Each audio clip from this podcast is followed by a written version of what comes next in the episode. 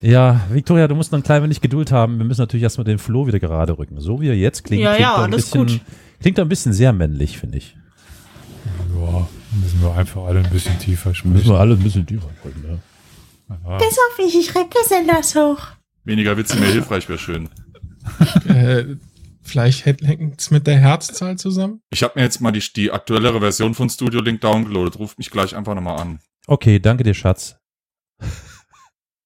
So, jetzt nochmal zu, äh, zurück zu Olli. Olli, hallo, willkommen in der Runde. Wie geht's dir, Ja, Digga? er lebt ich bin der Neue. Ja, hallo.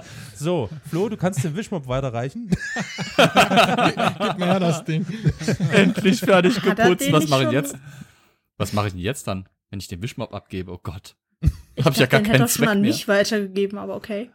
Nee, stimmt. das haben wir uns Ja. aus, aus Sexismus Genau, haben wir uns Sex- entschieden, das zu ja. vermeiden. Genau, genau. Ach. Sonst hätten wir bestimmt wieder Kloppe bekommen Ja. von den ZuhörerInnen. Weißt du, da kriegt jetzt schon eine Quotenfrau, da wird ja auch noch die Putze hier. Was geht denn hier ab? Läuft gar nicht. Voll scheiße. Ja, Ich fühle mich jetzt aber irgendwie diskriminiert, ja. Der Neue wird immer der Putz, der Putzer, aber ich darf nicht Putzer sein, nur weil ich eine Frau bin, oder was? Wo warst du denn? Äh, wir haben ein paar Kurztrips gemacht. Äh, Hamburg, Freiburg, Paris. Oh, wa- Da waren wir dann noch ein Moment, Sekunde. Hamburg, Freiburg, Freiburg, Paris. Äh, Sag mal, hast du, bist du durch die Wehrmachtsreiseschule gegangen oder was? Das sind doch keine Kurztrips, das sind ja schon Eroberungszüge hier.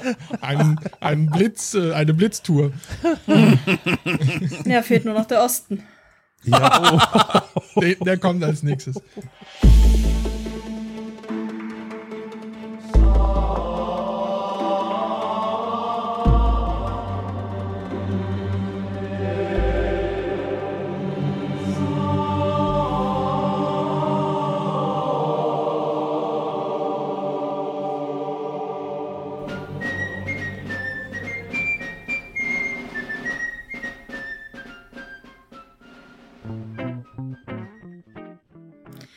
Ja, hallo und herzlich willkommen zurück zu einer neuen Folge von Historia Universalis.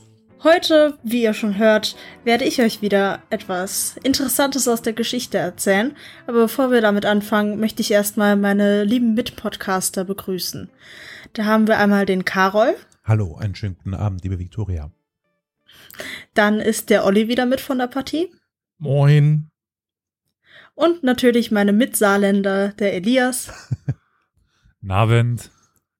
und der Flo. Der kein Saarländer ist, aber hallo. du wohnst hier.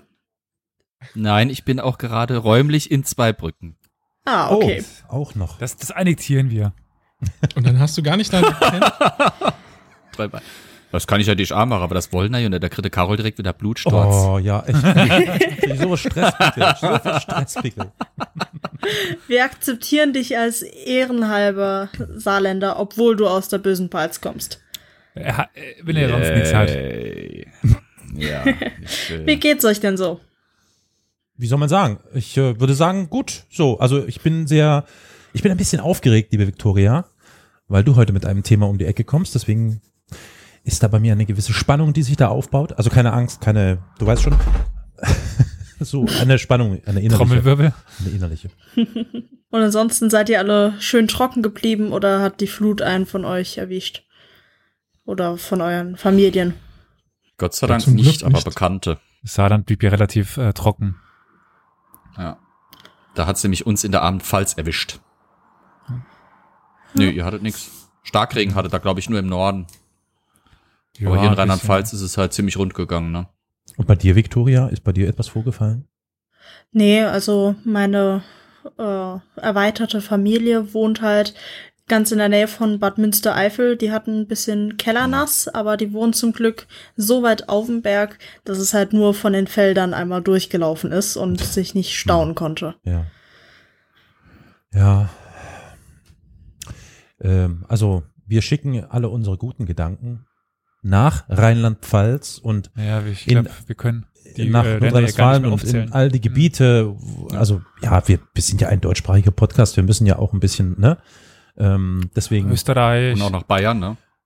äh, Bayern Land ist jetzt, glaube ich, auch dran, genau, ja, oh Gott. ja, also, Salzburger Land. Alle guten Ja. Gedanken. Äh, Österreich müssen wir, das ist, ist ja, ja. Okay. Entschuldigung. Ich hatte ein Niederlande. bisschen Sorge, weil meine Eltern waren nämlich bis heute im Allgäu. Ei. Das ist da bei denen Gott sei Dank knapp vorbei. Aber Heidewitzka, Herr Kapitän, da ging es ganz schön rund. Also, wenn ihr könnt, liebe Zuhörerinnen und Zuhörer, spart euch die Kaffees an uns, spendet lieber dorthin. Heute mal. Das, äh, Und aber nur heute, nur heute. Würde ich sagen. ja, Nein, nein. vielleicht nein. auch noch morgen oder übermorgen mal gucken. Ja.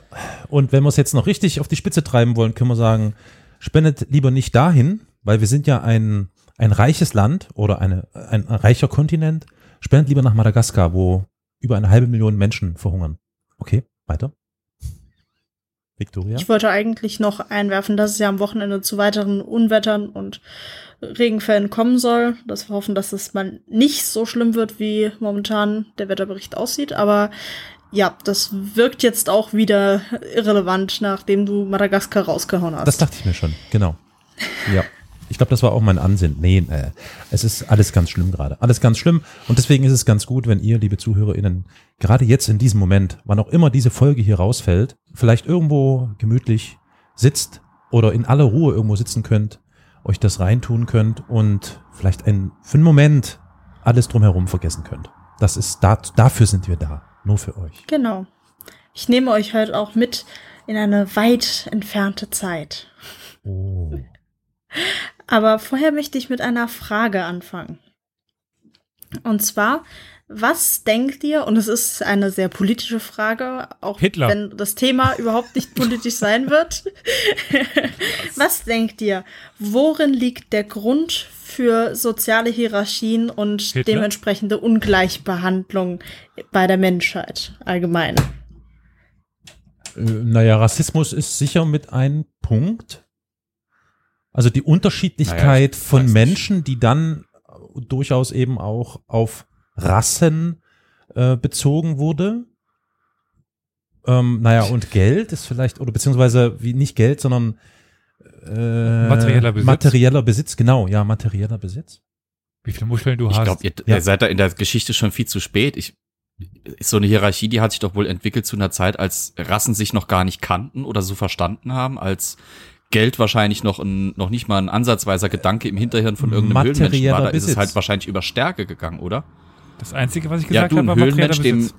Hm. ja, aber materieller Besitz, äh, Ja, der neueste Degen. ob du jetzt äh, einen der Mammut ist erlegt der hast mit deinem, Der, der neueste Speer. den- aber Der größte was mit Bär. dem Arm, mit dem du den Speer schlägst oder sowas? Gut, aber Stärke ist Was ist mit der Intelligenz, mit der du neue Waffen herstellen kannst? Ja, da sind wir bei Intelligenz. Charisma? Aber Ja, ich weiß nicht, Intelligenz, also Stärke, Intelligenz, Charisma. na, Intelligenz bin ich mir gar nicht so sicher, ob das wirklich ausschlaggebend ist. Aber Stärke halte ich für durchaus interessant, ja. Ja, was unterscheidet Wieso? vom- Du hast vom doch schon, Ähm, Du hast doch Victoria, willst du Steinzeit nicht schon- mal auseinanderdrücken? Nö, ich finde das höchst amüsant. Aber okay, äh, dann mache ich hier mal einen Cut. Was? das sind Wieso? alles- Wir wollten noch weiter diskutieren. Ja, ja, ja, ihr dürft auch gleich nochmal. Juhu. Ne, das sind alles sehr wichtige Punkte und Flo war da schon richtig, dass er gesagt hat, ihr seid in der Geschichte zu spät. Ich, Ich war euch. nicht bei weiter. Oh, wie er sich von mir distanziert. Das kann ja wohl nicht wahr sein. Du bist so illoyal. Du bist nicht mehr mein aber Freund. Flo war noch bisschen zu früh. ach so, okay.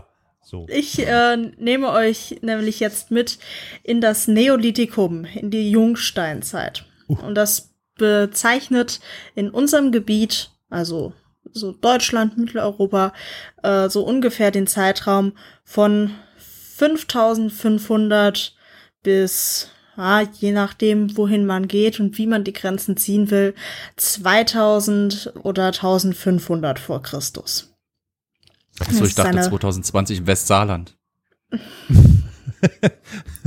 Die Pfalz ist noch nicht mal im Neolithikum angekommen. Die ist immer noch im äh, Paläozän oder wie das. Oh Äh, Gott. Mesolithikum heißt das davor. in der Kreidezeit. Die ist noch in der. Siehst du noch nicht mal das kannst du. Ha!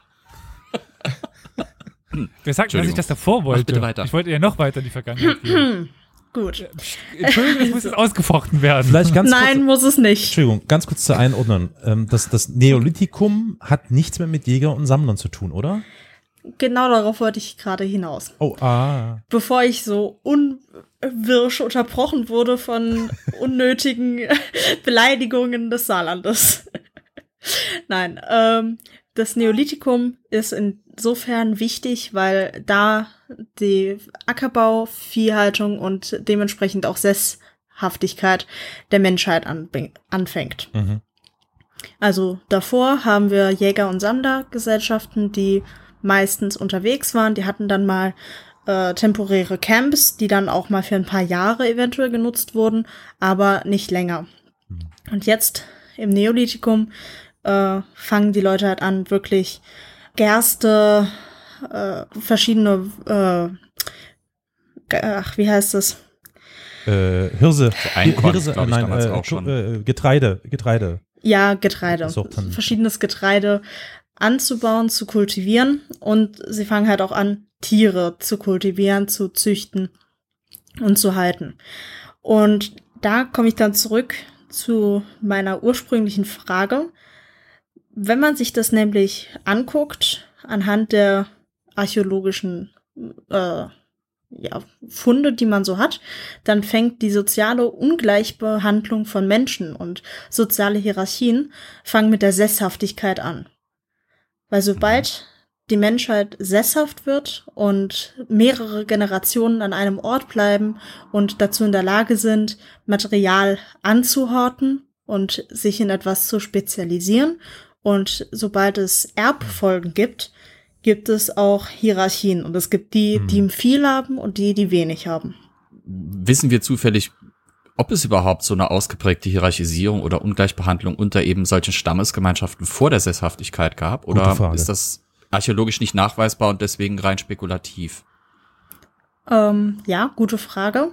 Wir können es nicht mit Sicherheit sagen. Wie vieles in der Archäologie äh, raten wir mit sehr guten Gründen hinten dran und mit sehr vielen äh, Indizien, aber äh, eindeutige Beweise, wie jemand hat festgeschrieben, dass es genauso ist, gibt's natürlich nicht. Also in der Archäologie beschäftigt man sich vor allem mit schriftlosen Gesellschaften, gerade in der Jungsteinzeit gibt's zumindest in dem Bereich hier noch keine Schrift, auch wenn sie in Ägypten gerade mit ihren komischen Zeichen Genau, angefangen haben. sagen. Die Zeichnungen, ja. Hm. Genau. Äh, aber man kann durchaus sehen, dass davor eine eher egalitäre Gesellschaft ähm, vorgeherrscht hat. Und zwar stellt man sowas an den Gräbern fest. Gräber sind etwas, das wir seit der Altsteinzeit, also seit der Beginn, dem Beginn der Menschheit fassen können.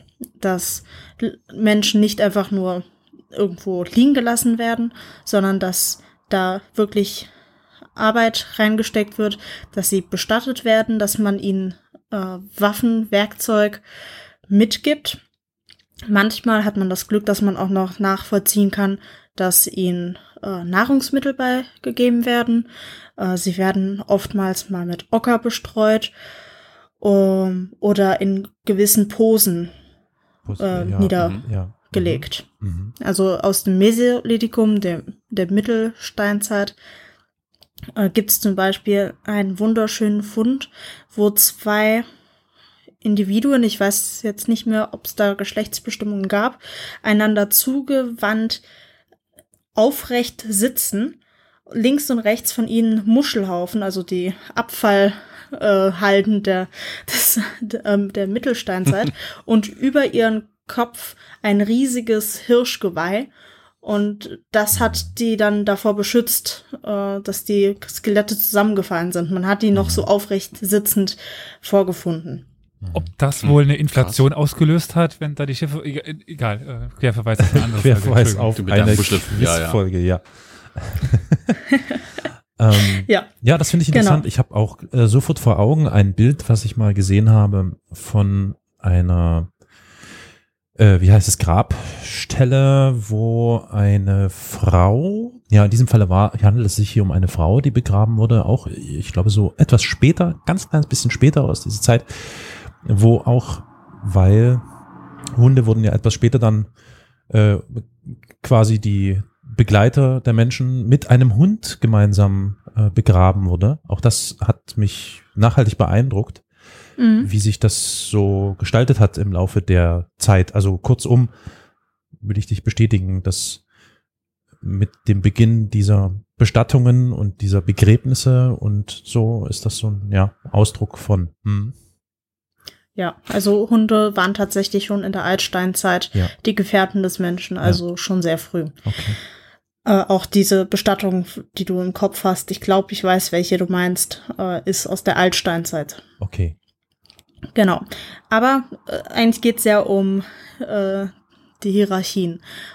In diesen Gräbern des frühen Neto- Neolithikums und auch des späten Neolithikums, also gegen Ende dieser Phase, äh, finden wir gerade in bäuerlichen Gesellschaften sehr häufig Kollektivgräber.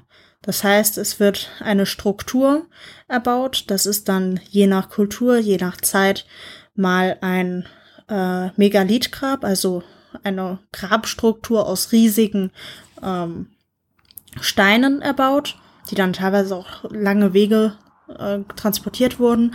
Manchmal sind es hölzerne Totenhütten und die waren begehbar und dort wurden wohl die meisten Mitglieder der Gesellschaft bestattet. Man kann anhand von äh, genetischen Nachforschungen feststellen, dass da auch genau nachvollzogen, nachvoll, doch, nachvollzogen werden konnte, wo welche Familie lag, weil Familienangehörige übereinander in diesen Mhm. Gemeinschaftsgräbern bestattet wurden.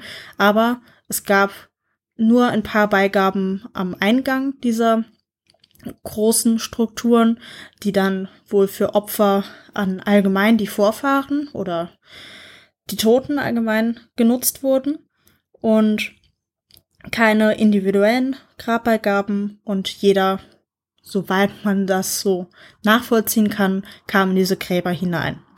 Wie gesagt, es ist immer schwierig zu sagen, ob da wirklich jeder reinkam, aber anhand der Verteilung, ähm, anhand von den Knochen, also was junge, mittelalte äh, Männer, Frauen und auch alte Leute angeht, ist das eigentlich so verteilt, wie man es in einer solchen Gesellschaft auch vermuten würde, wie so eine Gesellschaft dann auch aussieht.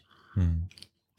Das, was ich euch heute präsentieren möchte, ist eins der ersten Gräber, bei dem man wirklich von einem Adelsgrab sprechen kann. Natürlich jetzt kein Adelstitel, wie wir ihn heute, uns heute vorstellen, aber von einer Persönlichkeit, die wirklich was Besonderes war.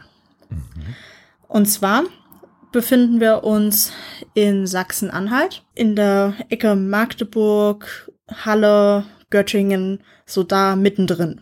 Mhm. Schöne Gegend. Ja, kann man sich streiten, aber okay. Ja, nur weil der Sachse auf Sachsen-Anhalt neidisch ist. Was? Äh, nee, Nix. Entschuldigung, aber Sachsen-Anhalt muss ich nicht nein. Okay, weiter. Ja, zu der Zeit äh, waren dort vor allem Leute der bandkeramischen Kulturen ansässig. Da noch ein kleiner, ein kleines, ein, ein kleiner Einschnitt. Äh, in der von Frühgeschichte werden Kulturen nach den Formen ihrer Keramik benannt, weil man halt keinerlei Aussagen über Kultur oder Ethnie oder was auch immer treffen kann und möchte. Und die Keramiker, das ist, was man am meisten findet. Mhm. Und das sind so spezielle Formen oder Verzierungen, die die Keramik dann annehmen in den verschiedenen Kulturen, dass man die halt so bezeichnet. Die beiden Kulturen, um die es heute geht, sind die Bandkeramiker. Also die fangen um 5500 an mit der Linearbandkeramik. Das ist, glaube ich, so die berühmteste. Und das sind halt jetzt im Bereich um 3000 vor Christus, in dem wir uns befinden, äh, noch Nachfahren von denen. Die heißen jetzt nicht mehr Linearbandkeramiker, aber gehören noch in dieses Kulturfeld der Bandkeramiker. Und das sind vor allem Bauern, die sich wirklich auf den Anbau von Getreide spezialisiert haben. Und meistens auch in großen Langhäusern leben und kollektiv Grabsitte haben. Also alle irgendwie zusammen beerdigen. Und dann kommt, wollte jemand was fragen? Ja, hab- ich danke, dass du es gehört hast. Ähm, ich verbinde mit Sachsen-Anhalt, ähm, ich weiß nicht warum, das ist, glaube ich, das Einzige, was mich an Sachsen-Anhalt auch erinnert, diese Himmelsscheibe von Nebra. die Himmelsscheibe Ja. von Nebra äh, hat, äh, hat die vielleicht noch irgendwie, weil da geht's ja schon auch um Religiosität und solche Sachen, oder? Ja. Das heißt, das ist deutlich später. später, oder? Nee, noch nicht mal. Also sie ist ein bisschen später, aber nur, ja, ich weiß, nur ist gut, aber nur um die 400, 500 Jahre. Ja gut, das ist wirklich nicht Ah. viel. Mhm. Alles klar. Genau. Gut, danke. Dann habe ich das von von der Zuordnung her so ein bisschen. Alles klar, Dankeschön. Genau. Also wir sind, äh, wenn es um die Relativchronologie geht, in der späten ähm, Kupferzeit. Mhm. mittlere bis späte Kupferzeit. Die Kupferzeit gehört noch ins Neolithikum rein, in die Steinzeit und noch nicht in die Bronzezeit, weil Kupfer halt nur als Importgut aus Mesopotamien und äh, der Kaukasusgegend hier in der Gegend äh, vertreten war. Mhm. Ja, das ist alles so ein bisschen schwammig Ja, mit der relati relativen Chronologie. Das ist so ungefähr die zeitliche Gegend, in der wir uns befinden. Mhm. Und zu diesen Bauern der Bandkeramik kommen jetzt aus dem Gebiet Polen, vermutet man, äh, eine neue Kultur hier, hier ins Land. Und zwar benennt man sie die Kugelamphorenkultur. Kugelamphorenkultur. Genau. Wow. Das sind große, ja, nicht. Amphoren, wie ihr sie euch äh, von den Römern vorstellt, diese Mhm. mit dem spitzen Boden oder so, so nicht, sondern einfach sehr große Kannen, Mhm. die halt einen sehr kugeligen Bauch haben und dann einen, einen geraden äh, Hals. Ich Ja. schicke euch auch gleich noch einen Link, Mhm. äh, dann könnt ihr euch das auch mal angucken. Super. Genau, und diese Kugelamphorenkultur, die hat ihre Subsistenzstrategie, also die Art und Weise, wie sie überleben, auf die Rinderzucht ausgelegt. Mhm. Rinderzüchter, das bleibt noch bis in, äh, lasst mich nicht lügen, die Neuzeit fast in manchen Teilen Europas die Hauptart und Weise des Überlebens. Also ich denke da jetzt gerade an äh, Irland. Also zumindest im Mittelalter ist da noch ganz viel über Rinderzucht, wo dann äh, auch, aber die Rinder sind wichtiger. Okay. Die Rinder verbinde sind halt eher nämlich Schafe. Na, du kommst Nee, ja auch aus also Saarbrücken, also weißt du, Saarland, Schafe. Ähm, selbst heute Scharf. ist in Irland sieht man mehr Kühe als Schafe. Schottland? Mit den Schafen ist eher England und Nordirland dann. Ist so eine Ja. typisch englische Sache. Haben wir ja schon öfters angeschnitten. Das für England und Mhm. alles, was, wo die Engländer irgendwie Finger dran legen, muss irgendwie was mit Schafen sein, weil das war ihr Haupteinkommensquell Mhm. für viele, viele Jahrhunderte. Genau. Und Rinder sind einfach sehr viel wertvoller als Schafe, weil Mhm. größer, die können den Pflug ziehen, die können ja, äh, sonst Karren ziehen, die geben Milch ja. und, und, und. Stimmt. Leder später. Also, Verwendungsweisen sind vielfältiger, ja. Durchaus. genau. Und Rinder sind, So eine Kuh gibt auch mehr Milch als ein Schaf. Ja. sind halt sehr viel wichtiger und dementsprechend auch mit sehr viel mehr Prestige verbunden. Soll ich mal was sagen? Ja. Ich wusste ja nicht, also ich weiß ja nicht, also vielleicht oute ich mich jetzt als totaler Depp. Aber ich habe heute, Ach, du Depp. ja, danke. Was? Ich habe heute erfahren, das war mir gar nicht geläufig, dass, Dass du Kühe hast? äh, nein, nein, dass ich einen Okay. Eute habe. Aha, nein, äh, nein. Oh Mann. Wusstet ihr, dass Kühe äh, immer Hirne haben? Wusstet ihr das? Hä? Ja. Gedanken Wie? drüber gemacht. Das ist Ja. ganz Ja. interessant. Ich hatte nämlich, ich hatte so Was? diese ganz du, komische, dumme Vorstellung, dass äh, quasi das männliche Pendant, also der Stier, ja, oder der Ochse, Ja. ähm, dass der immer Hirne hat, aber die Kuh nicht. Ja? Nee, die werden nur abgeschnitten oder Die werden, die zurückgefeilt. werden zurück. Wusstet ihr das? Ich wusste das nicht. Ja. Ich habe das heute das erste Mal Ja, erfahren und war, das. wie soll ich sagen, ziemlich, ähm, ich fand das erschreckend schlimm. In meiner Kindheit hatten die nebenan, also neben dem Garten von meinen Großeltern, haben da noch Kühe geweidet. Deswegen habe ich das gesehen. Okay, ja, und das ist natürlich für die, für die Tiere ist das natürlich schlimm, ja, ähm, weil Was? das ist ein ganz wichtiges Kommunikationsinstrument, diese Hirne. Was ich erfahren habe, dem letzten, wo wir schon mal vor ein paar Folgen hier ähm, ähm, James May in, in Japan hatten. Äh, Ja. Mittlerweile gibt's Mhm. ja jetzt, äh, Jeremy Clarkson baut seine eigene Farm. Und Ja, Äh, ähm, weißt du, auf was ich anspiele? Oder? Nee, ich hab's noch Was? nicht geguckt, leider.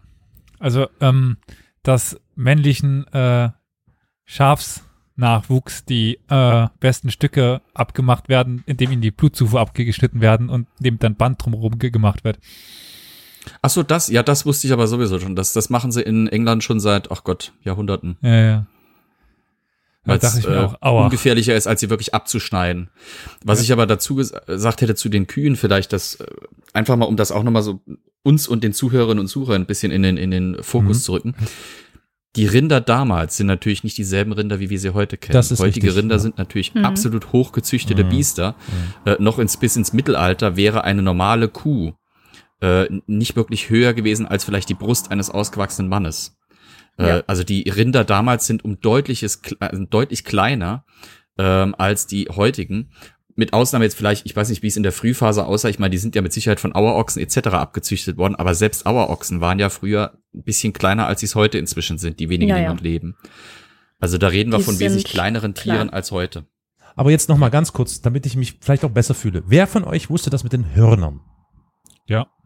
Ja. Hier. Olli? Carol, ich Ach, bin auf Carol, deiner der- Seite. Oh, danke dir. Danke. Wenigstens einer. okay. Aber wir sind Großstädter. Also ja, wahrscheinlich deswegen. Ja, ja. Die ganzen Landeier da, die wissen das, klar. Der aus Rheinland-Pfalz und die zwei, na, lass mal. Okay, gut, dann ähm, sind Ich komme aus in- einer Stadt. Was?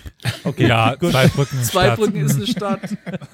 Naja. 36.000 Einwohner sind eine Stadt. Ach so, da geht's los. So, Also, wir, wir waren bei der Verwendung von, von Rindern. Oder? Richtig. genau. Rinder kleiner, Hm. nicht ganz so hoch gezüchtet, aber hier sieht man sieht schon die ersten Einflüsse von Züchtungen bei den Exemplaren, die die Kugelamphornkultur da so mit sich rumgetrieben hat.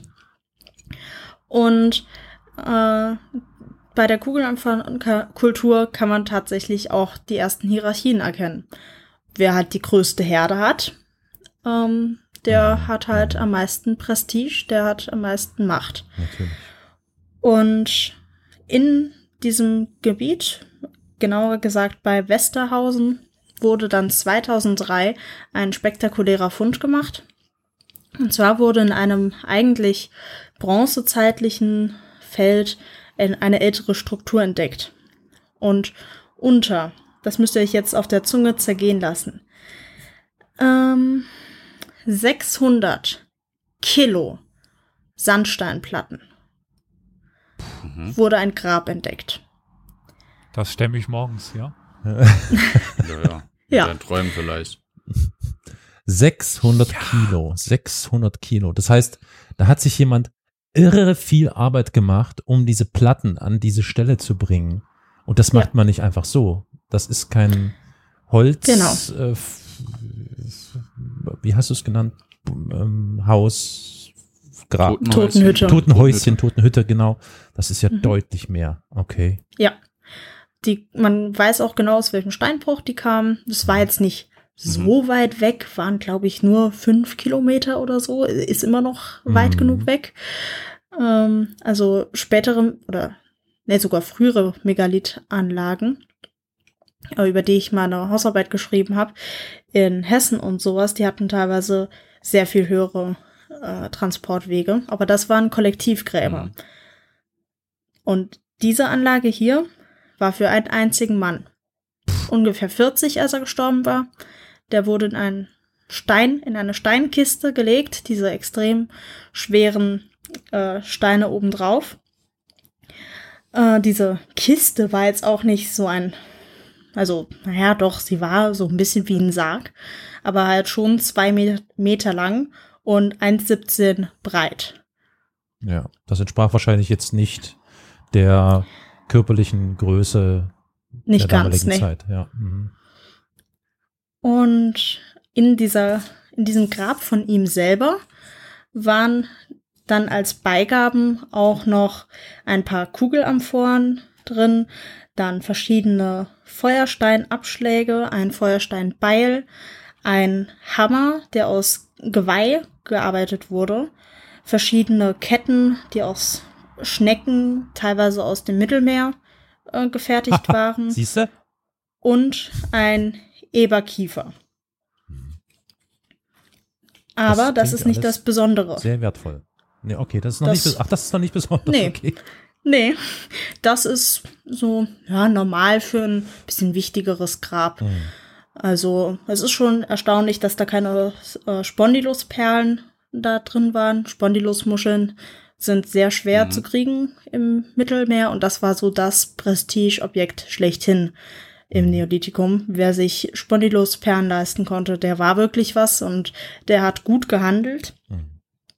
Ähm, da auch der kleine äh, Hinweis an Flo, du hattest vorhin irgendwas gesagt von wegen, die Rassen wussten noch nichts voneinander oder so. Ähm, man stellt sich. Ja, ich war ja noch zwei, drei Epochen Ja. vorne dran dabei. Ja, ja. Aber selbst da, man stellt sich die Uhrzeit immer als sehr abgekapselt voneinander vor. Klar, im Vergleich zu Mhm. heute war sie das auch.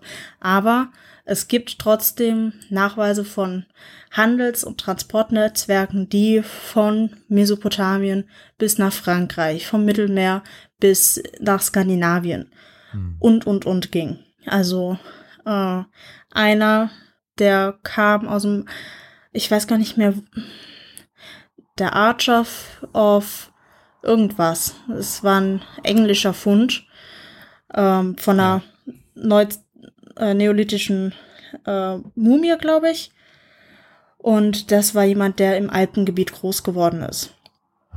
Mhm. Also äh, die waren schon sehr mobil und sind viel gereist.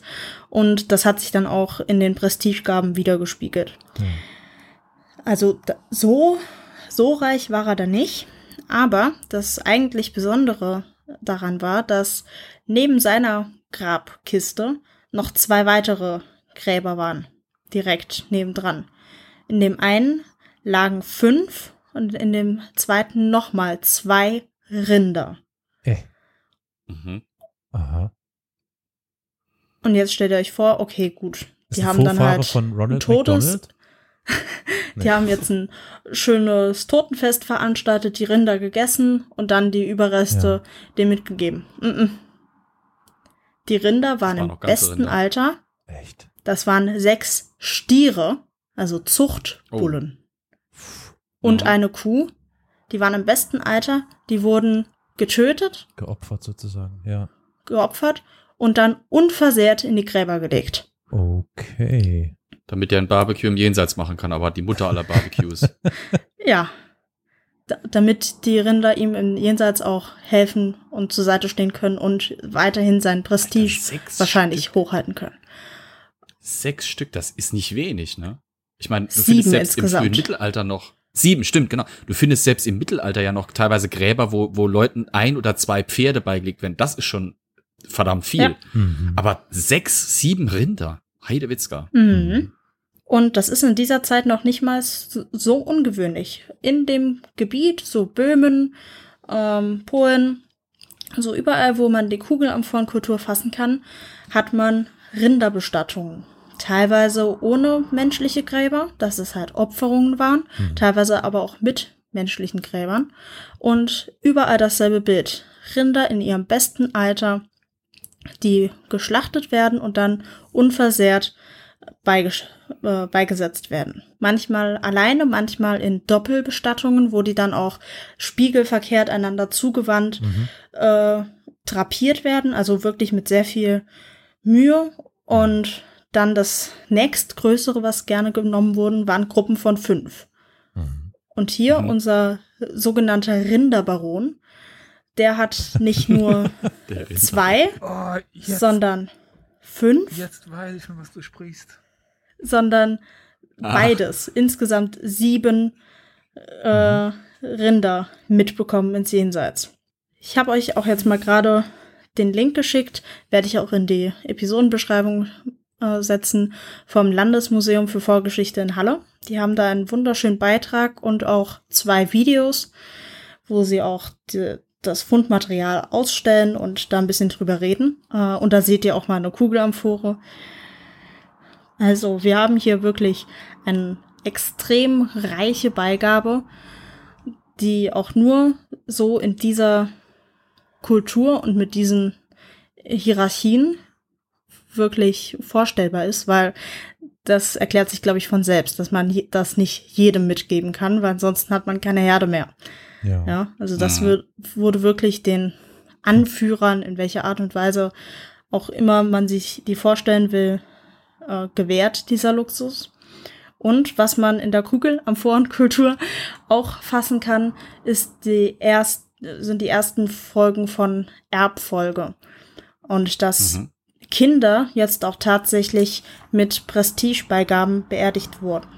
Mhm. Normalerweise bis zu dem Zeitpunkt findet man sehr selten mal Kinderbestattungen. Die meisten hat man sich nicht so viel Mühe mitgegeben oder sie wurden, wenn die Mutter dann auch ziemlich schnell danach gestorben ist, mit der Mutter zusammen beigesetzt.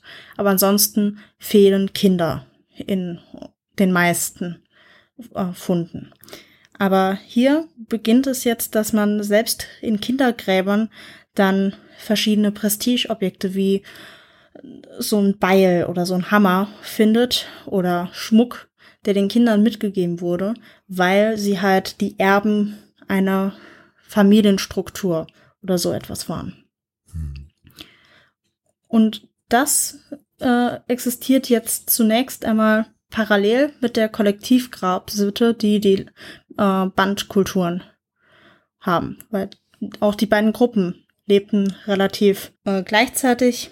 Man weiß nicht, wie friedlich die miteinander gelebt haben. Da kann man nur schwer äh, wirklich was zu sagen. Also es gibt wohl ein bisschen später, so um 2700 vor Christus, gibt es wohl eine Erhöhung von verheilten Kampfverletzungen, aber das wirklich auf allgemeine ähm, Konflikte dann zu beziehen, ist ein bisschen weit hergezogen. Ganz kurz die Frage, ähm, Kugelamphoren, klare Sache, Band, äh, wie, was, was ist da deren, deren, also wovon leitet sich Ah. das ab? Ja, äh, die verzieren ihre Keramik mit Bändern Mhm. oder mit Bänderverzierung. Also, okay. also so die- umlaufende das erste, Muster irgendwie, die Streifen. Okay. Mhm. Das erste ist die Linearbandkeramik, wo dann wirklich äh, dünne Linien gezogen werden, Hm. Entweder schräg oder gerade umlaufend.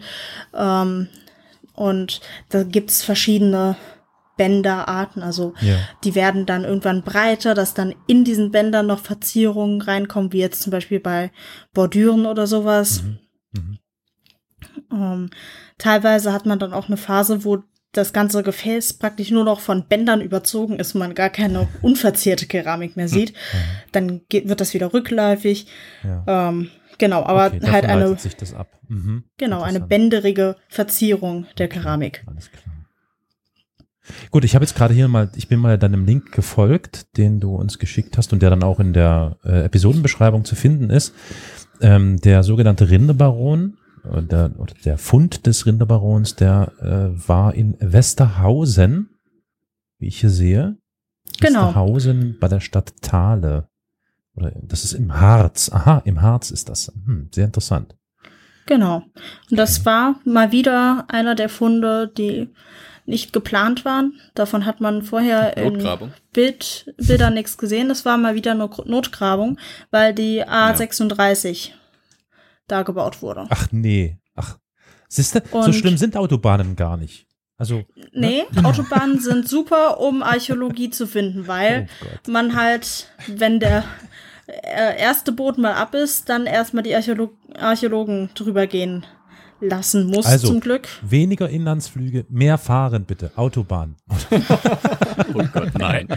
Ich weiß jetzt nicht, Neue ob ich das so unterschreibe, aber Zuglinie wäre auch noch eine Option, aber da ist ja die Deutsche Bahn im ja. Rennen. Ah, naja, gut. Scheuer bleibt Scheuer, ist egal. Die kriegen irgendwie einen Weg, das zu verkacken, die Deutsche Bahn. Die schüttet einfach Schotter drüber und fertig. was? Ey, so, so. Wir haben hier was gefunden. Scheiße.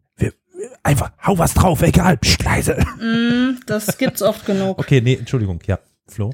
Wie war denn das jetzt unter diesen Gesellschaften? Also, diese, diese sesshaften Gesellschaften jetzt beider ba der Bandkulturen und auch dieser äh, KKGs, nenne ich sie jetzt mal ganz abkürzend, äh, die, wie war da der Austausch unter den Gemeinschaften? Also es waren ja wohl keine äh, in sich äh, auch jetzt, ich mach mal, ich sag, sag jetzt mal DNA-technisch vom DNA-Pool her, Genpool-technisch geschlossene Gesellschaften. Ne? Da hat es also einen Austausch auch gegeben, denke ich mal, unter den einzelnen Siedlungen und Siedlungsgruppen. Ne? Muss ja irgendwie, sonst Ja. wären die ja ziemlich degeneriert gewesen nach kurzer Hm, Zeit, oder? auch wieder, ja. Absolut. ähm, man kann immer gewisse äh, Effekte sehen, wie sich solche Kulturen gegenseitig beeinflusst haben. Auch in dem Fall löst die Einzelgrabsitte die Kollektivgrabsitte jetzt langsam ab. Also es ist nicht nur die Kugelabfahrenkultur, sondern auch die sogenannte Einzelgrabkultur, äh, die dann aus dem niederländischen Bereich kommt, Ach, guck. die das dann Woher die wohl ihren Namen haben, ne? vortreibt. Ähm, und die benutzen dann auch teilweise äh, als Grabplätze Orte genau in der Umgebung von den äh, Kollektivgräbern. Oder äh, in dem Fall jetzt hier vom Rinderbaron äh, kann man annehmen, dass es wohl irgendeine Markierung des Platzes gab, wo halt er bestattet wurde, weil da ein Hügel oder sowas vermutlich aufgeschüttet wurde, Hm. weil selbst in der Bronzezeit, also ein paar hunderte, hunderte Jahre später, ähm, wurde dort halt ein äh, Gräberfeld angelegt und der Mhm. Bereich des Rinderbarons wurde ausgespart. Also da wusste man, okay, Aha. da ist was, da vergraben wir nicht unseren, unsere Toten, da liegt schon wer. Hm. Hm. So in der Richtung. Und äh, ich habe jetzt leider, leider keinen Zugang gefunden zu dem, zu der Hauptpublikation von den Leuten, die halt das ganze Material und die Grabung aufgearbeitet haben. An den Aufsatz bin ich nicht rangekommen, habe nur aus äh, Zweitaufsätzen und Zitaten das jetzt zusammensuchen können. Hm. Ansonsten hätte es mich halt sehr interessiert, ob es möglich war, da auch genetische Informationen zu finden. Mhm. Ja gut, da kann es ja dann das nochmal in eine Fortsetzung geben, der Rinderbaron Teil 2 Ja, auf oder jeden so. Fall. Ja. Ich habe letztlich, wo du eben die Nebra-Scheibe erwähntest, habe ich in der Doku gesehen, das fand ich total spannend, dass, äh, also ein paar hundert Jahre später zumindest, dass 14-jährige Mädchen immer aus den Dörfern raus mussten. Die wurden einfach in die nächsten Dörfer geschickt. Ach so. Mhm. Das hat man anhand von genetischen Funden festgestellt. Und das, Das, fand war ich schon vorher echt auch spannend. schon so. War auch schon Also- so. Das da gibt's einen Fall, den habe ich vor ein paar Jahren in der Vorlesung gehört und das ist mir immer noch in Erinnerung geblieben. Eins der ersten Beispiele für Patrilokalität, also dass der Mann dort bleibt, wo er ist und die Frau reisen muss. Und zwar äh, sind wir da im Bereich äh, äh, Ungarn, Balkan, so ungefähr. Ich kann es nicht mehr genau sagen, aber das Dorf, um das geht, liegt halt in, einem, in einer Talsenke und komplett abgeschottet von allem anderen. Und dort gab es halt die lokale Kultur mit ihren eigenen Sitten. Äh, legt mich jetzt nicht drauf fest, was für Sitten das waren. Genau kann ich es euch nicht mehr sagen. Aber dann hat man ein Grab in dem ganzen Gräberkomplex gefunden, in dem dann die Bestattete, es war eine Frau, ganz anderen Sitten gefolgt ist. Die hatte andere Beigaben, die hatte dann auch bei Zahnuntersuchungen eine ganz andere Ernährung in ihrer Kindheit gehabt. Und da konnte man rausfinden, dass die wohl aus ja, dem Bereich Griechenland, wenn nicht sogar noch tiefer, also Aha. wenn nicht sogar Richtung Türkei, ursprünglich kam und dass die dann da hoch mitten in so ein, ach, ich weiß jetzt echt nicht mehr, ob es Karpaten oder Hm. Balkan, Hm. aber in so ein Talbecken gesendet wurde, dieses Dorf. Und dann dort aber weiterhin ihren eigenen Sitten gefolgt ist und auch Ja. dementsprechend dann bestattet wurde. Das fand ich total spannend. Also, dass das auch so weit jetzt geht. Also hätte ich jetzt nicht gedacht von der Distanz. Mhm. Hätte mehr so in der näheren Umgebung gedacht, aber das ist ja dann auch, auch schon eine Strecke. Ja, wie gesagt, je nachdem, wie die Handelsbeziehungen waren und was halt gerade für einen rausgesprungen ist, wurden die Mädels dann halt auch mal weitervermittelt. Das ist eine traurige Konstante der Geschichte. Das Tinder der äh, Kupferzeit. Nein, doch, ja. Okay. Ähm, Flo, du, du hattest vorhin noch Ja. angesetzt und Ja, äh, meine Frage wäre noch gewesen, wie in welchem Kontext steht denn dieses Grab des Rinderbarons zu einer Siedlung in der Nähe? War da, hat man da eine Siedlung irgendwie in der Nähe nachgewiesen bisher oder ähm, braucht es da noch weitere Untersuchungen? Weil ich stelle mir halt vor, ich, ich, ich kenne mich halt eher jetzt, äh, oder auskennen ist zu viel gesagt, aber ich kenne halt viel mehr äh, Grabungsbefunde von zum Beispiel Gräbern aus dem britischen Raum, wo du halt häufig Gräber in direkter, entweder äh, je, nach, je nachdem, wann du bist, in welcher Kultur du unterwegs bist, mhm. äh, quasi direkt an Siedlungen findest oder wo sie dann häufig auch zwar in, in Sichtweite noch von der Siedlung, aber zum Beispiel an markanten Orten wie auf einem Hügelrücken oder auf einem Felssporn oder äh, in einer bestimmten, äh, an einer bestimmten Stelle in der Talsenk oder sowas angeordnet wurden. Wie ist denn da die Position dieses Grabes des Rinderbarons? Hast du da Infos drüber? Uh, das ist das Problem bei der Kugelamphorenkultur. Wenn ich mich recht erinnere, haben wir da überhaupt keine Siedlung. Und wenn, dann nur oh. ganz vereinzelte. Ähm, ja das hat man öfter mal, dass von einer Kultur entweder nur Siedlungen oder nur Gräber bekannt sind, aber das Pendant mhm. fehlt. Um, ähm, und wenn ich mich recht erinnere, war die Kugelamphorn-Kultur eine von denen, wo man kaum Siedlungen hatte, wenn überhaupt. Und einen irgendwie gearteten Bezug zu einer Siedlung konnte man jetzt beim Rinderbaron nicht feststellen, nee. Also war das vielleicht aufgrund ihres Viehzucht irgendwie doch noch eine wandernde Kultur, die quasi mit ihren Herden eben von Weideplatz zu Weideplatz gezogen ist und dann deswegen eher auch, obwohl sie schon die, ich sag mal, die Agrikultur, also die, die landwirtschaftlichen Maß, äh, Maßnahmen von der sesshaften Kultur hatten, aber immer noch quasi die nomadischen äh, Strukturen von eben den vorherigen Kulturen beibehalten hatten. Oder wie muss ich mir ja, das denn vorstellen bei denen? Ähm, man kann halt nicht jede Art von Besiedlung noch archäologisch nachweisen. Ja, also mhm. wenn die, wie jetzt die Bandkeramiker oder die in der Eisenzeit, riesige Baumpfähle in die Erde getrieben haben, um darüber ihre Langhäuser zu bauen, dann macht das so einen Schaden in die Erdstruktur, dass man das auch heutzutage noch relativ einfach nachweisen Findest kann. Die Pfahllöcher, ja. Genau. Wenn die jetzt aber sehr leichte Bauten hatten, wo mhm. vielleicht nur gerade ein ganz klein bisschen die Pfähle eingetieft wurden oder äh, etwas benutzt haben, das nennt sich Schwebebalkenkonstruktion. Äh, da sieht man fast gar nichts. Also man kann jetzt nicht anhand dessen sofort sagen, die haben gar nicht gesiedelt oder die waren komplett mhm. nomadisch. Man kann nur sagen, sie haben nicht so äh, standhaft gebaut, wie dass es noch Spuren hinterlassen würde. Oder äh, wir haben es einfach nur noch nicht gefunden. Der fehlende Forschungsstand ist auch immer mit ein mhm. Problem. Ja, also ich, für die Gegend kann ich es nicht sagen. Ich hatte halt nur hier schon einige Feldbegehungen, äh, für die Zeit auch ungefähr. Und da ist es meistens so, dass man etwas erahnen kann, dass da was war, weil Feuersteine oder sowas an, also man, man findet das auf der, auf der, auf dem Acker, indem man eben mhm. ähm, dazugehörige Handwerkssachen findet, aber man findet eben dann keine Siedlungsstrukturen mehr, weil die halt weggemodert ja. sind. Also genau. so kann man dann noch was, äh, je nachdem, wenn man Glück hat, finden. Das kenne ich zumindest aus, aus, dem Saarland, mhm. wie gesagt. Ähm, mhm. Ich bin wie kein gesagt, Archäologe. Oft findet man auch Siedlungen nicht mehr über die Häusergrundrisse, sondern über Siedlungsgruben. Also dass Gruben mhm. ausgehoben mhm. wurden, wo dann Müll reingeschmissen wurde zum Beispiel. Und so kann man dann halt. Also der Müll der Menschheit ist das Glück der Archäologen. Wie unterscheidet man eine römische von einer spätmittelalterlichen Siedlung? Äh, von einer frühmittelalterlichen Siedlung? Am Müll. ja. Am Müll, ja. Bei Timeline sagen sie immer so schön, äh, der beste Freund oder the best friend of an Arch äh, archaeologist are the best friends are ditches and holes. Gräben und Löcher. Mm, mm. Die Römer haben das, die Ziegeln nämlich überall hingeschmissen, so als äh, Art Bodenbelag und mhm. im Mittelalter sind äh, Ziegeln auf dem Müll gelandet. Als wenn man sie äh, überall verteilt hat, ist es römisch und wenn man sie an einem speziellen Ort hat, dann ist es äh, frühmittelalterlich. Interessant.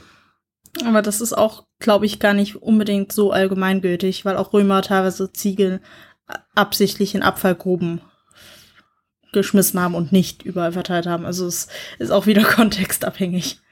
Gut, sagen wir mal so, dann, aber halt wenn sie überall Schlampen rumliegen. Oder nicht, ne? Ja, wenn sie überall rumliegen, dann sieht es schon sehr nach Römern aus. Okay. Ja. Genau. So, aber leider war es das auch schon, was ich euch zu Brinder Baron erzählen kann. Ich habe leider keine coole Wie wurde es gefunden Geschichte, außer 2003 hm. beim Autobahnbau. äh, ich habe keine coolen Schriftzeugnisse. Das ist halt das in der Vor- und Frühgeschichte. Man hat die Funde, man hat Mhm. äh, eine zeitliche Einordnung. Man hat eventuell mal noch, wenn das Zeug in der entsprechenden Qualität ist, äh, Untersuchungen am Knochenmaterial, wenn überhaupt noch Knochen da sind und nicht nur Verfärbungen. Aber das war's so ziemlich. Aber ich hoffe, dass jetzt diese erste rein archäologische Folge euch trotzdem Spaß gemacht hat und euch interessiert hat.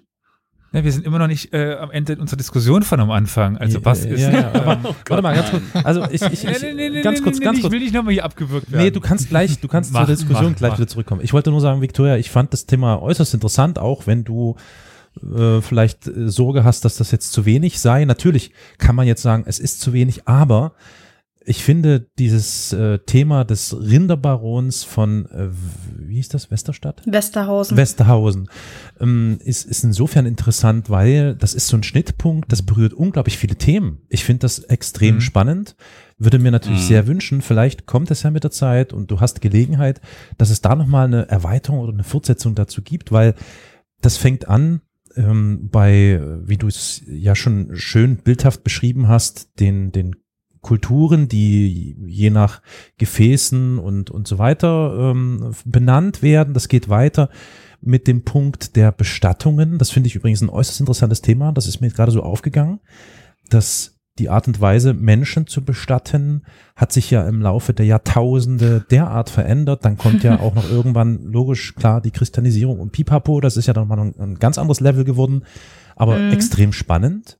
Christianisierung macht Gräber langweilig. Ja, So das, viel sei gesagt. kann ich, ich kann gerade, ich kann gerade so ein bisschen aus dem Nähkästchen plaudern, weil ich gerade äh, gewissermaßen mit beteiligt bin bei dem Thema Bestattung, weil ein, ein lieber Mensch aus meinem nahen Umfeld verstorben ist und wir waren heute in einem Friedwald. Äh, das ist euch vielleicht ein Begriff. Mhm. Also Mhm. das ist das Ja. totale Gegenteil von einem Friedhof. Der Friedhof ist, auch wenn es eigentlich ein schöner, ruhiger Platz ist, naja, wie soll man sagen, eher so ein bisschen langweilig. So, ja, also er ist halt so. Und dieser, und ich hatte heute, genau heute, das ist echt kurios, weil das passt gut zu deinem Thema, als wir durch diesen Friedwald gelaufen sind und wie der gestaltet ist. Es gibt da schon ein bisschen Gestaltung, also es gibt einen Andachtsplatz und solche Sachen, ne? Und in, auf diesem Andachtsplatz ist ähm, in diesem Falle hier so eine große Steinskulptur, die irgendwann mal aus Stein gehauen wurde, ähm, positioniert. Das hat mich extrem, jetzt gerade hat mich das getriggert so oder so, weil ich habe das Gefühl, so eine Friedwälder werden, äh, nimmt immer mehr ein bisschen zu. Die Menschen interessieren sich viel mehr dafür, äh, Mhm. für diese alternativen Bestattungsarten zum Friedhof. Was ja. eigentlich aber auch wieder so eine Abkehr ist von dieser äh, christlichen oder meinetwegen auch muslimischen oder anderen Bestattungsarten, also überhaupt religiösen Bestattungsarten. Also diese Rückkehr hin zur Natur fand ich total spannend und diese Verbundenheit, die man mit der Natur dann zelebriert, extrem interessant und auch das berührt ja hier dein Thema, finde ich sehr äh, spannend. Also deswegen vielen Dank für diesen schönen Gedankenansatz, den du uns hier Hm. Präsentiert hast. Und jetzt geht's weiter mit der Diskussion. Bitte schön, Elias. Yay! Ich wollte gerade noch sagen, das, also ich will dir äh, mich dir anschließen, das ist sehr spannend, weil ich würde sogar noch sagen, Carol, ich weiß noch nicht mal, ob es unbedingt eine Naturverbundenheit ist, weil wir haben jetzt auch leider Gottes in den letzten Jahren immer wieder in der Verwandtschaft und in der Bekanntschaft solche Fälle gehabt und Ja. da ist auch der Friedwald ein viel wichtigeres Thema. Aber äh, ich würde fast schon das bisschen überspitzt so sagen, während zum Beispiel diese Kulturen in ihrer Sesshaftigkeitswerdungsphase unheimlich angefangen haben, Gräber anzulegen und Grabanlagen anzulegen, die durchaus pflege- und aufwandsintensiv waren, sind wir ja heute in einer Phase, wer bleibt denn teilweise noch in seiner Heimatregion längere Zeit vor, vor Ort? Das ist Das, das stimmt. nimmt ja auch teilweise immer mehr ab. Das heißt, Ja. die Mobilität bei uns ist ja teilweise diese, diese Verwurzelung, wie sie damals dann eben begonnen hat, ist ja, Ja. heute wieder dabei, sich ein bisschen aufzulösen, zwangsläufig.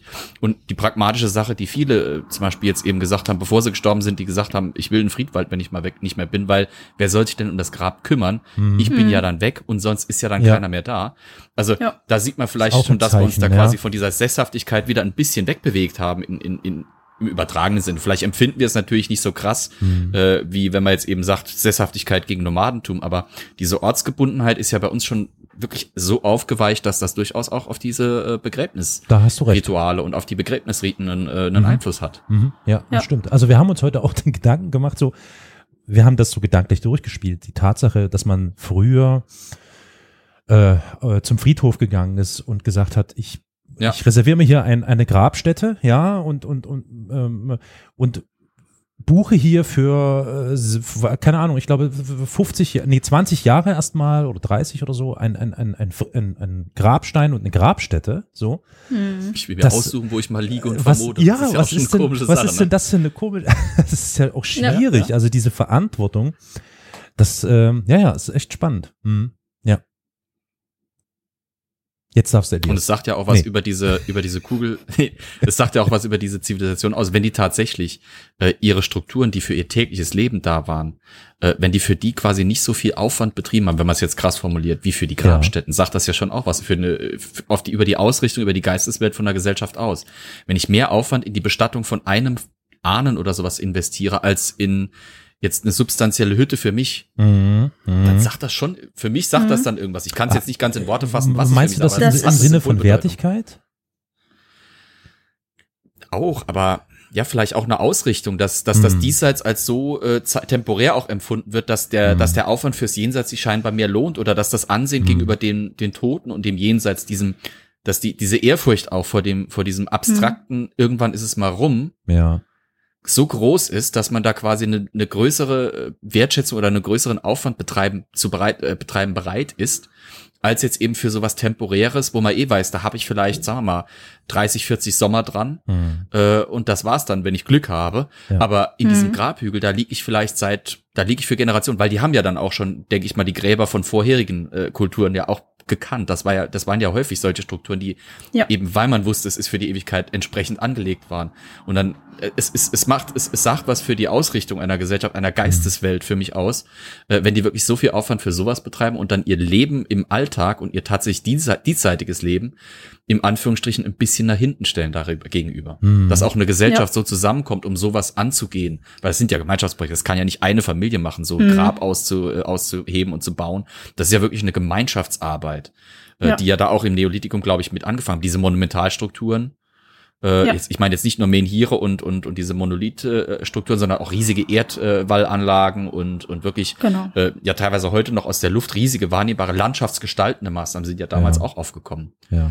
Ja, also da hast du genau recht. Es gibt sehr viele Kulturen zu der Zeit, die wirklich unfassbare äh, Arbeit in das Jenseitige stecken, äh, in Opfer, Ritualplätze oder das, was wir heutzutage als solche interpretieren und natürlich auch Ja. eindeutig in ihre Grabanlagen und sehr wenig in ihre Häuser, die, wie du richtig gesagt hast, die halten im besten Fall, wenn du richtig gutes Holz erwischt hast, 50 Jahre.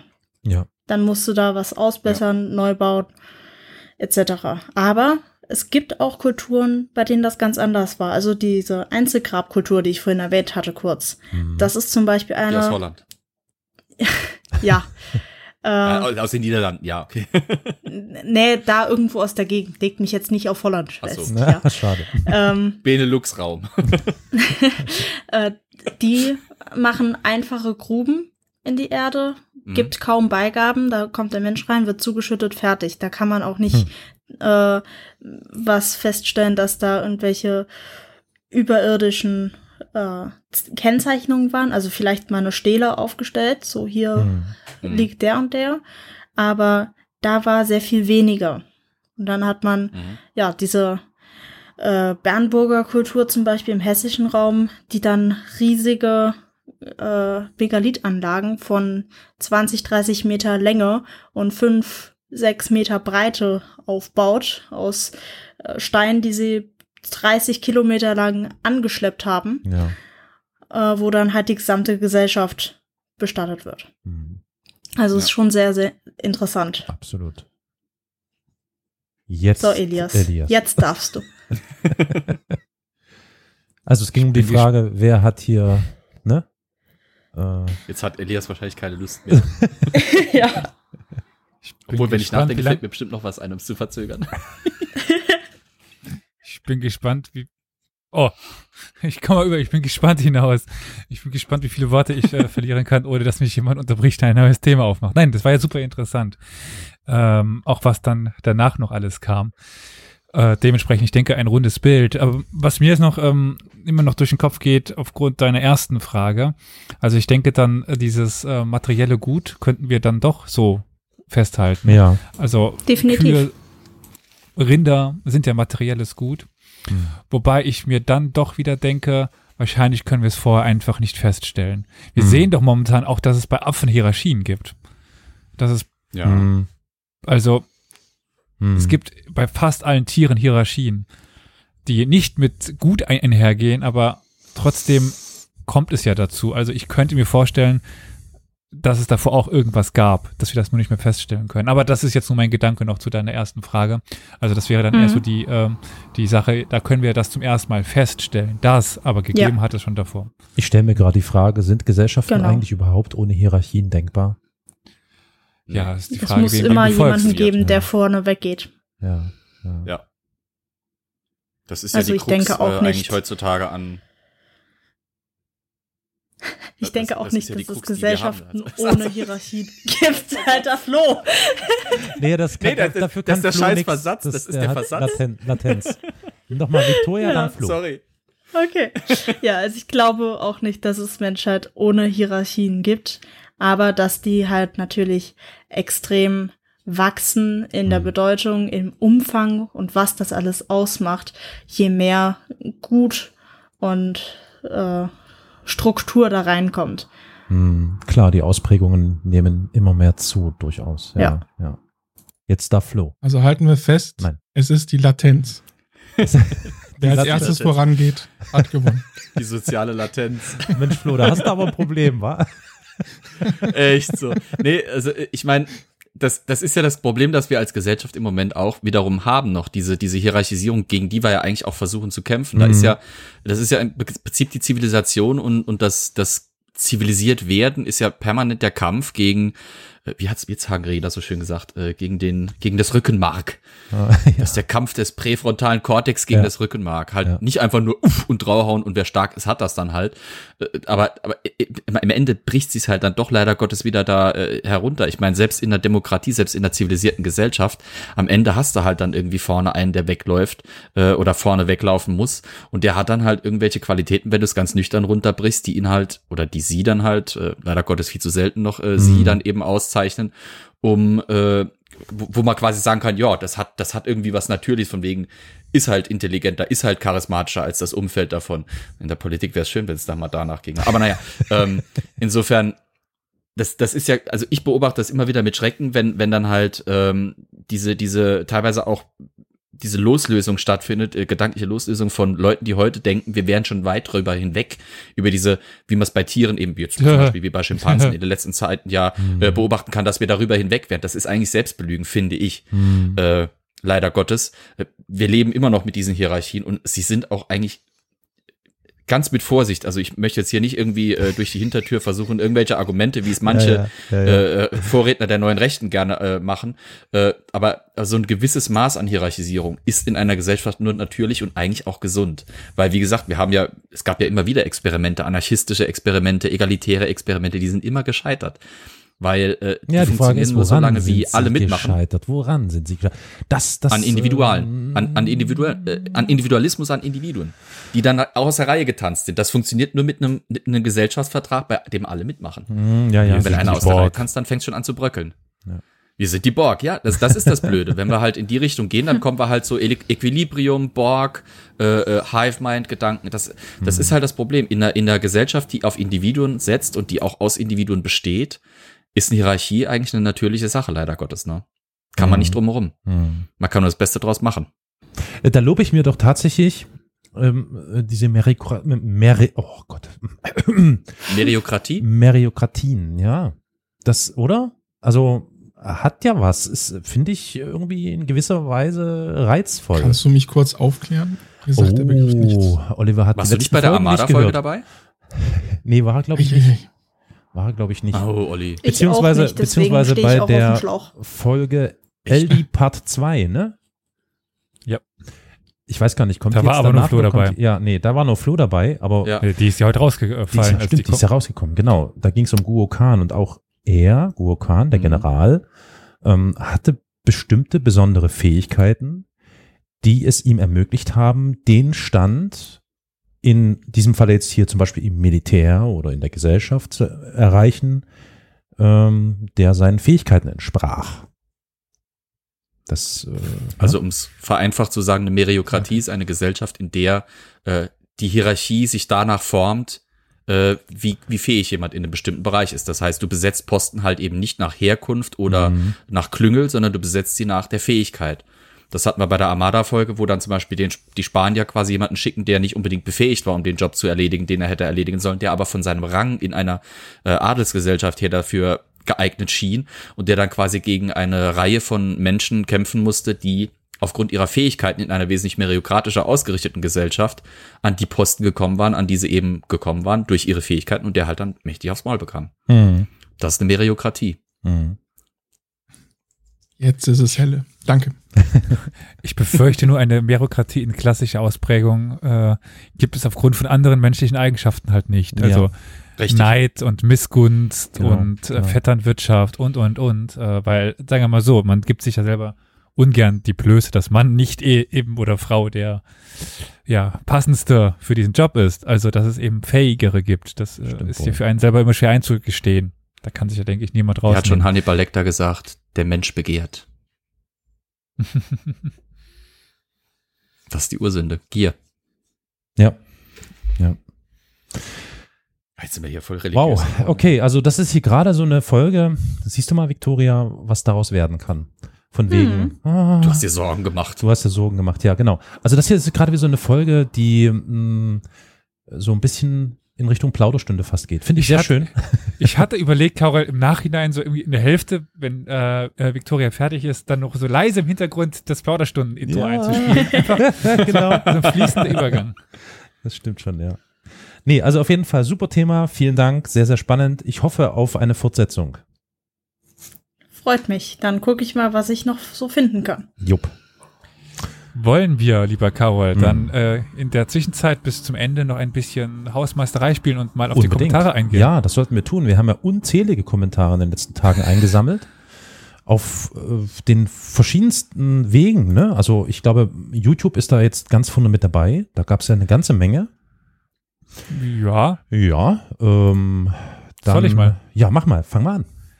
also ähm, ich überlege gerade, was wir noch ähm, da, wo wir da anfangen. Wir wurden einmal äh, gegrüßt, dann grüßen wir zurück den Chris.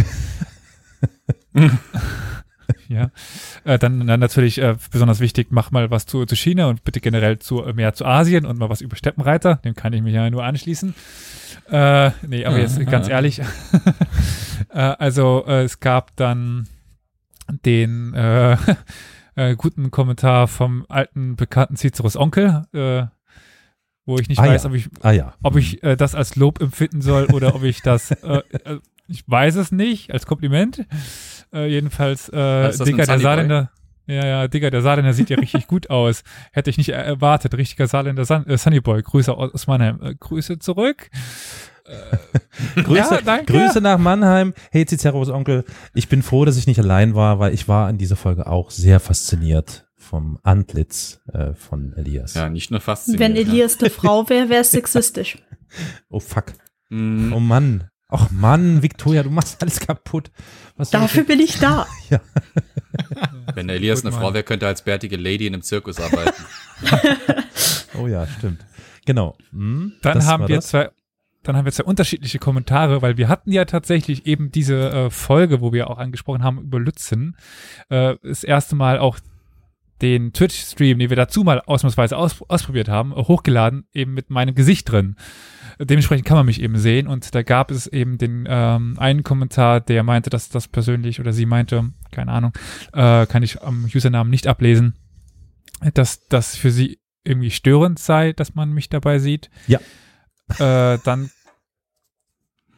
Das war es. Das, das, das, ich will damit Ja sagen, weil Carol es war völlig abgelenkt. Ja, nee, genau, das hat mich wirklich, das hat mich wirklich durcheinander gebracht, dass du mit dieser Latenz, ja, genau, im Bild Aber trotzdem hat es mich natürlich Ja gut, auch ein die wenig, Latenz ist ja jetzt aber im YouTube-Video nicht zu sehen. Nein, nein, nein, klar, natürlich, aber in dem Moment. Aber Man könnte natürlich, man könnte natürlich die Hybridlösung anstreben. Ich meine, es war ja praktisch, dass du die optische Untermalung für meine ja teilweise auch abstrakte Erklärung da gemacht hast. Man könnte natürlich dich einfach mit einem Standbild oder mit einem, mit einem Placeholder und dann kannst du aber trotzdem im Stream Sachen zeigen. Das wäre vielleicht so die, die Kompromisslösung. Dann lenkst nicht unbedingt so direkt ab mit deinem Sunny Boy Face, aber du kannst halt weiter die optischen Untermalungen für unsere, für unser Geschwafel bringen. Das wäre, das könnte man Ja, natürlich ich sag mal mal so, versuchen. eigentlich ist dieses Um Problem Twitch geht's ja jetzt erstmal das, gar nicht. Das Problem ist eigentlich ganz einfach gelöst. Wer sich gestört fühlt von Bewegtbild, der macht einfach Textmarke Ahnung, auf dem Bildschirm. Augen zu und zuhören. Fertig. So. Ja, oder schaut bei Spotify, auf der Webseite, bei Podcatchern oder so weiter und so weiter und so fort. Genau. Weil zum Beispiel äh, Gürcan meinte dann auch, er ist da anderer Meinung. Er möchte nämlich Menschen eher sehen, wenn sie quasi reden oder Mhm. wenn er denen zuhört. Und äh, ja, dementsprechend haben wir eben zwei gegenübergestellte Meinungen. Wir sind noch ein bisschen unsicher, äh, was wir da jetzt machen, ob wir das häufiger machen werden. Aber es kommt jetzt noch eine, wo wir zu oder wo ich zu sehen bin. Aber da äh, ist es eh ein Quiz, da ist nochmal was äh, anderes. Aber Ja. Genau. Der also Göttschan sagt das auch nur, weil er nur dich kennt bisher. Also mich will keiner beim Reden sehen. Ich will Ähm, mich selber beim Reden nicht sehen. Dann haben wir, dann haben wir auf, weil wir gerade noch bei YouTube sind, dann haben wir übrigens ähm, Flo zur Folge Schwimmende Festungen, also die Armada-Folge. Oh, ja. Da ja. haben wir auch noch einen Kommentar bekommen, den ich übrigens ganz äh, interessant und auch richtig finde. Äh, Franz Fred hat äh, darauf hingewiesen, dass Francis Drake und später, also die India Company, ähm, vor allem die ersten klassischen Neoliberalen waren. Ja, mit Ja, all den heute noch ja. bekannten Auswüchsen, finde ich einen Ja. guten, treffenden Punkt, den er da gemacht hat. Ist so, ja. Würde ich auch so empfehlen. Das habe ich ja, glaube ich, in der Folge auch äh, versucht anzusprechen, dass Großbritannien da, dam oder England damals ja, äh, damals war es ja noch England, damals ja Vorreiter in der Hinsicht, Hinsicht auch war, dass es äh, mit diesen Kompanien angefangen hat, die wirklich sich äh, alle möglichen liberalen Freiheiten erstritten haben oder beziehungsweise die auch teilweise einfach da in so ein, eine Grauzone oder in ein noch unbekanntes Territorium vorgestoßen sind, dass noch keine staatliche Regulierung stattgefunden hat, Ja. beziehungsweise wenn die nur clever genug waren und zum Beispiel eben bei ihren Unternehmungen äh, die Krone beteiligt haben, äh, sobald die Dollarzeichen in den Augen hatten, haben die Monarchen bei jedem Scheiß mitgemacht meistens. Insofern, äh, ja, da hat er aber absolut recht, das waren die frühen Neoliberalen. Deswegen war auch England so besonders zur damaligen Zeit, weil das dort halt äh, schneller und effektiver entstanden ist. Äh, komisch, dass es eben, oder Grund vielleicht dafür, warum es weder in Norddeutschland noch in Italien entstanden ist, war zum Beispiel, dass in den norditalienischen Städten zu der damaligen Zeit eben schon wieder äh, dieser Republikstatus, der freie Städtestatus, wie er im Mittelalter geherrscht hat und teilweise zurückgefahren war durch die lokalen äh, Adelsdynastien. Äh, und im norddeutschen Raum war die Hanse halt einfach langsam aber sicher am, am Abkratzen. Äh, insofern, hm. Aber wenn du zum Beispiel auch die Handelshäuser der Fugger oder Welser anschaust, das, da war es ja ähnlich. Also das waren früheste Kapitalisten, wie sie im Buche standen. Wobei spannenderweise die tatsächlich schon eine Verantwortung übernommen haben damals wiederum. Aber das führt zu weit. Die Fuggerei oder sowas, das können wir mal als eigene Folge machen. Aber er hat absolut recht damit, ja. Ja, Fackerei, äh, da bin ich ganz bei dir, ist wichtig. Auf jeden Fackerei, Fall. Ähm, das haben wir bestimmt schon mal ge gebracht, den, den, den Fun Fact, warum die, die Fugger Fugger heißen nicht. und nicht Ja, ja, Hammer. Ja, stimmt, Mhm. ja. Ja, ja. Äh, In England wurden sie noch als Fucker bezeichnet. Ja, ja. Äh, Sehr lange bei sogar. F- Flo loben sind, äh, kam auf, auf Twitter noch ein Kommentar zu der Lützen-Folge. Sehr gute Folge, sehr schön und bildhaft von Flo erklärt. Das äh, gruselige Massengrab von Lützen konnte der Kommentargebenden, äh, kannte der Kommentargebende noch nicht, obwohl ihn der 30-jährige Oh. Krieg sehr interessiert. Also dann noch einen vielen Dank mit Ausrufezeichen. Mhm.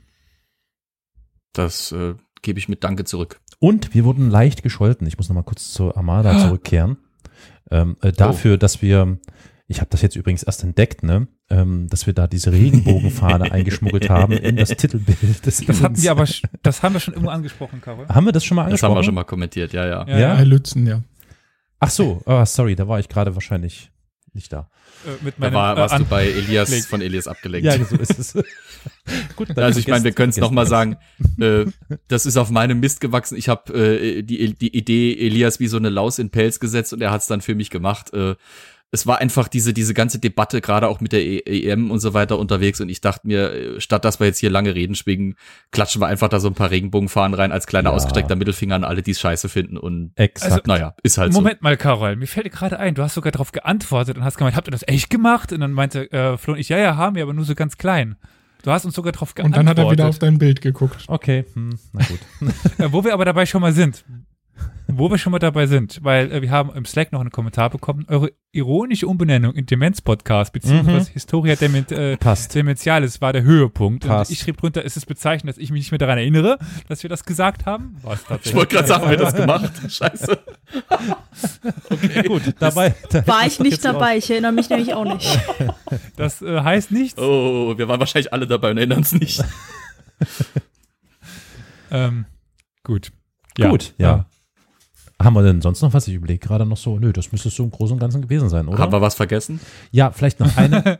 vielleicht noch, ich muss ja eben nicht gehen. ähm, vielleicht noch äh, sprechen wir nochmal unseren Dank aus. Also ich für euch und äh, vielen Dank an Maria, die uns ähm, eine kleine Zuwendung äh, hat zukommen lassen und sich bedankt hat für die vielen äh, breit gefächerten Themen, die wir im Podcast anschneiden und dass sie sich, äh, ich glaube, sehr gut unterhalten und äh, informiert fühlt. Ich meine, wir müssten hier eigentlich so eine Dauerschleife einblenden für Sebastian, der immer also Ja. dabei sein müsste. Ja, der Also, Dauer-Sebastian, der äh, Dauer-Zuwender. Ja. Äh, wir müssten wie so auf der Website oben für, für, für ihn so ein, so ein Dankesbanner machen. Gut, egal. Äh, nee, ich glaube, aber wir haben aber irgendwie automatisch auch die meisten Kommunikationswege zu uns abgedeckt. ja, damit haben wir eigentlich schon alle irgendwie angeschnitten, ne? Würde ich so sagen, ja. Wir haben Twitter. Wir Außer haben, das, was nicht benutzt wird, und zwar unsere Telefonnummer. Stimmt, das benutzt Ja. keiner. Ach Mensch, Obwohl Also, wir sie immer so schön das nennen. ist wirklich, also das ist, finde ich, Ja. kurios. Das finde ich kurios, liebe ZuhörerInnen. Fasst euch doch ein Herz. Wir hatten noch nie die Ehre, dass wir auf unserem Anrufbeantworter, der 24-7 für euch geschaltet ist, eine Nachricht äh, empfangen haben. Also, Und wir kommen gerade ganz böse Ideen. Ja, macht mal. ja. was denn? Ruft uns an. Meinst du nach dem Motto? Keine Sorge, wir gehen auch nicht dran. Es geht nur der Anrufbeantworter dran. Ihr müsst mit keinem von uns in Person reden. Wie, ich dachte, Olli sitzt da 24-7 daneben und wartet drauf, dass es klingelt. Natürlich. Ich dachte, die arme Sau sitzt da Meiner immer daneben. Verdammt. Bei Entschuldigung. Ludolfs oder was? Jetzt habe ich das Geheimnis Nee, das ausgeplaudert. nicht da. Nee, das Thema haben wir nicht. Da bin ich mir sicher. So, ich habe auf jeden Fall jetzt mal Slack offen und schreibe jemand, der den Beinamen Steppenreiter hat. Ja, wa- ma- Oh mach weiter. oh nein. Ja. oh, wie das Steppenreiter. Victoria, Victoria, wo können uns die Menschen denn, also, oder unseren Anrufbeantworter telefonisch erreichen? Du willst nur, dass ich die Nummer nochmal vorlese. Ja. Das ist die 0351 841 68620. Also, tut euch keinen Zwang an. Ähm, fasst euch ein Herz, habt Mut. Sprecht uns gerne eine Nachricht auf den Anrufbeantworter. Wir würden uns sehr freuen, eure Stimme zu hören. Bevor wir aber zum Ende kommen, würde ich nochmal ganz gerne eine persönliche Empfehlung aussprechen, die auch Flo indirekt betrifft. Weil, wenn Mhm. diese Folge rauskommt, dauert es, es hat nichts mit Steppenkriegern zu tun. äh, Ah, okay. äh, wenn diese Folge rauskommt, dürfte es noch so einen Monat dauern, bis die Kurse online einsehbar sind beim Zell von unserem lieben Partner, die uns ja hier immer unterstützen. Vielen Dank. Und dort werdet ihr auch Flo treffen, weil Flo nächstes Semester dort auch einen Kurs anbietet, ähm, aber auch andere Kurse, die Stricken? Geschichtsinteressierte, Häkeln? Nähen? äh, weil solange du es Ja, äh, mit akademischem Hintergrund und Titel machst, kein Problem. äh, jedenfalls gibt es zum Beispiel von äh, Francesca Brill etwas zu der Stadt Athen und dem ähm, Olymp dort, dem, nicht dem Olympier, wie heißt das? Die Akropolis. Ach Gott, das habe ich schon weiter durcheinander gebracht. Die Akropolis von Athen gibt es. Es Äh, winziger Unterschied, Elias. Ja, ja, winzig. Ich wollte gerade sagen, das ist nur ein bisschen. Minimal. Ja, äh, sie wird mich jetzt auch steinigen dafür, aber egal. Äh, es gibt etwas ähm, mit Herrn Kühn über die äh, Kreuzzüge, wie gesagt, Flo zu äh, kriegen. Von einer äh, Frau Stahl mit dem passenden Vornamen für jeden Historiker, Clio Stahl, gibt es einen Kurs über äh, Sküten, also auch sehr interessant. Also da haben wir die, die Steppenreiter dann Schon wieder. Reitervölker. Äh, Sküten. Ah, gut. Also ich, äh, wir wissen ja mittlerweile, dass einige äh, von euch sich tatsächlich äh, auch äh, mal das äh, Zellprogramm angeschaut haben und wir auch über den Weg gelaufen sind. Also und äh, Flo. Dementsprechend äh, schaut euch da mal mal um. In ein paar Wochen sollte das neue Programm für das Wintersemester online sein. Gut, ich bin fertig. Tschüss. Okay, alles klar. Danke fürs Zuhören. Tschüss. Äh, tschüss. Ciao. Tschüss.